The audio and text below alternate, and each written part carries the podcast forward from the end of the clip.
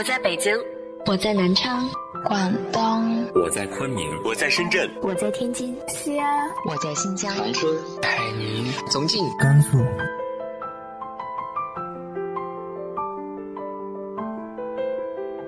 这里是 FM 幺八零八四，昨天的你的现在的未来，我是主播背着吉他的蝙蝠女侠。无论你在哪儿，这里都有我的温暖等你。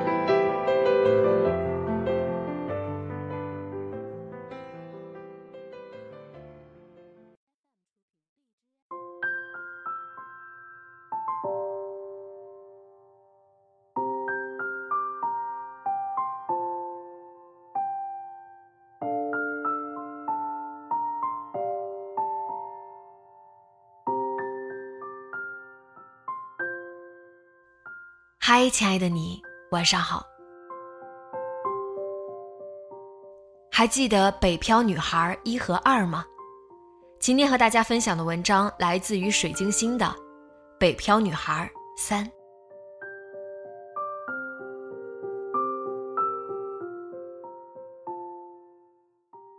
前一段时间，我妈妈的朋友，虽说是我妈的朋友，但是她跟我一般大。我妈的朋友遍及各个年龄段的人，她向我咨询，说是有个北京的公司给了她 offer，来北京发展是不是一个好机会？我们的对话是这样的：我问那个公司年薪能给你多少？他说四十多万，不到五十万。我立即问到：税前还是税后？他说税前。他老婆插话说：“我觉得不少呢。”我打算等他在北京安顿好之后，我也过来。反正他挣那么多，我就不用上班了，专门在家带娃，给孩子一个好的教育。我心里立即给出了一个答案：千万不要来啊！但是嘴上没这么说，不能替别人做决定，只能给出一些利弊，让人家分析之后再做决定。我说。就看你想过什么样的生活了。如果来到北京，这点钱真的不算什么。你媳妇儿不仅不能做全职家庭主妇，还得找一份不错收入的工作，否则光靠你一个人，日子会过得紧巴巴。我给他算了一笔账，因为有小孩，至少要租一个两居室。两口子上班需要家里老人帮忙带孩子，给老人留一间屋子。自己住一间，小孩现在小，跟大人住一起问题不大。北京非市中心的两居，租金少说也要五千一个月，这还不算家庭开支的大头。大头是小孩上学，公立幼儿园进不去，私立幼儿园费用非常高。去年我朋友家的孩子在顺义那边上幼儿园，他列出了收费表，看得我目瞪口呆。私立幼儿园。最高的达到十八万多一年，中等偏上的十一万到十四万一年，一般的七万八一年，条件设施一般的四万八一年，公立的两万七千多一年。但是公立幼儿园进不去，大家只能往私立幼儿园挤，条件设施一般的又不想让小孩去，怕孩子受苦，所以七万八每年的幼儿园是最佳选择。这样算来，一个月七千八，去掉寒暑假两个月，一年十个月，所以说家庭固定花费一万二每个月，税前四十万，扣完养老金和税，每个月到手不到两万，日子一定是过得紧巴巴。等孩子稍微大一点，还得换大房子或者买房，花费又得上升，再加上各种补习班的费用，总的来说。幸福指数非常低，上述的费用着实吓人一跳。我把这些告诉他们，其实是想让他们知难而退。毕竟他们在二线城市过的是中上等的生活，幸福指数很高，没有任何压力。两口子都在二线城市的一家国企上班，男的是财务处的副处长，女的是某个科室的科长，有一个三岁的女儿，买了学区房。一切都已经就绪，何必来北京受这份苦？经过几次思想斗争，再加上上层领导的挽留，他们告诉我妈说不去了，还是原地不动的好。我暗自松了一口气。过了一个星期，又跟我妈说，过完年还是要去北京。听到这个消息，我激动了起来，跟我妈讨论到半夜，觉得他们做了错误的决定。就因为这件事情，弄得我最近特别的焦虑，不知道后面的路到底应该怎么走。有时候得过且过的混日子，就会忘掉一些烦恼。但是真正想清楚这笔账，便寝食难安了。作为一个十年的北漂，已经习惯了与别人合租，住在狭小的空间，社交较少的生活。每个月挣的钱交付房租、吃饭、买衣服这些基本开销是足够的，末了还能剩余一点存在银行，生存压力是没有，但是却没有其他的奢望。因为高额的房价让人不会产生买房的念头，也没有想在此安家定居的想法，所以不好不赖的混着，时间长了便麻木了，以为生活就是这个样子。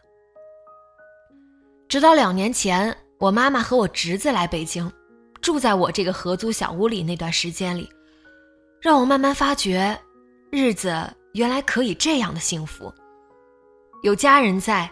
每天回去有热饭热菜，有妈妈陪伴，吃完饭还可以散个步。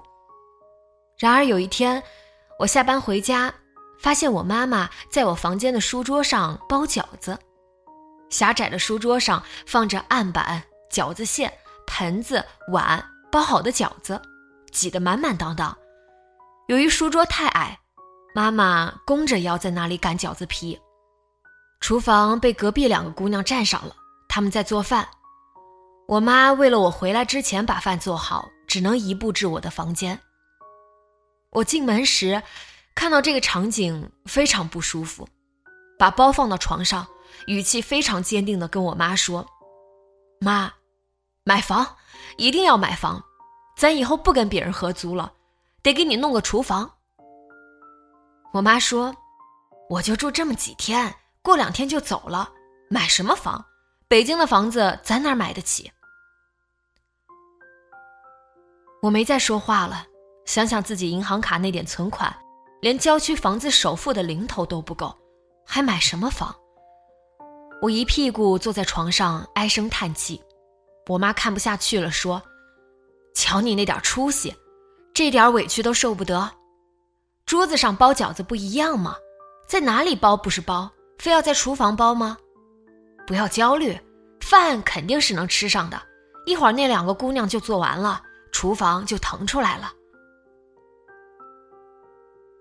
妈妈的一番话让我稍微平息了一腔莫名的火，但这股火是我自己点的，跟别人一点关系都没有。北京就是这样一个地方，不知道什么时候突然自己就跟自己较上劲了。两年过去了，我省吃俭用，但是还是没有买到房子。经济环境不好，工资也不见涨。我们这种只会敲代码的人，除了每个月那点工资，别的收入也没有。要想在北京立足，只能靠它。但是搞技术是当今压力比较大的一份职业，唯有不断学习新的技术知识，才能不被淘汰，否则不知道哪天自己就没用了。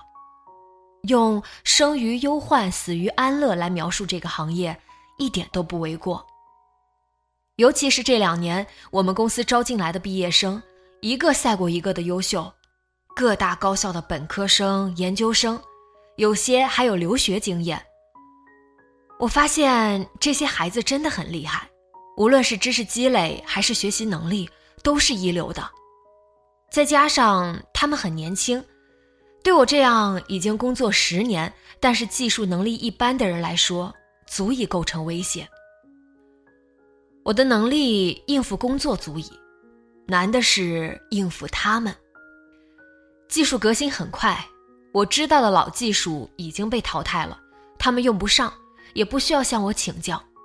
但是他们懂得的新技术，我还没有去学，所以有时候一些技术还要请求他们。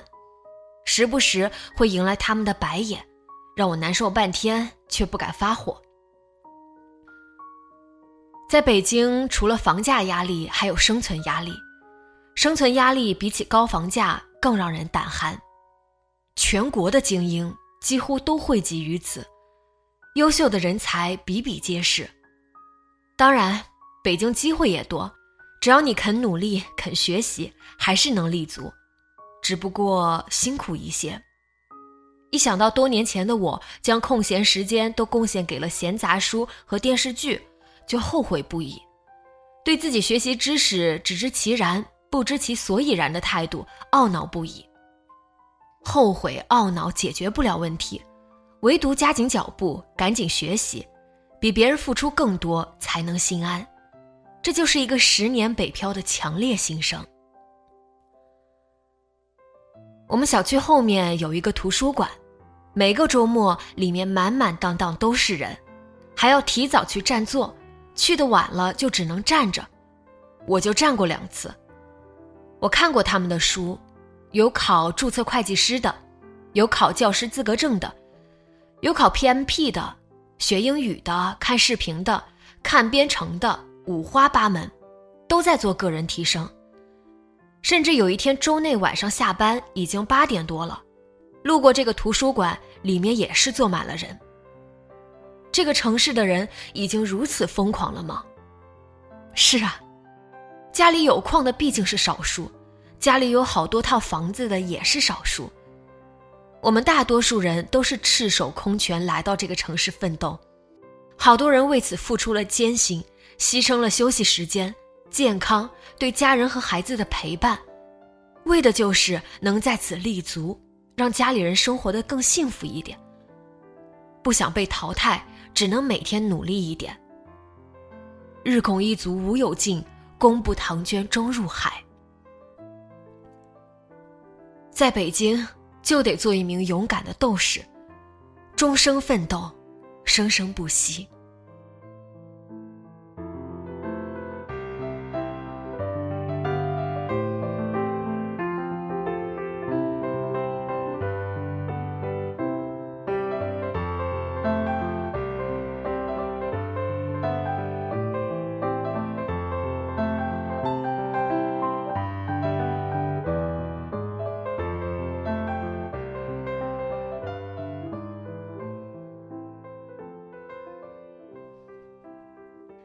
现在让你焦虑的是哪方面的压力呢？直接在节目下方留言分享给我吧。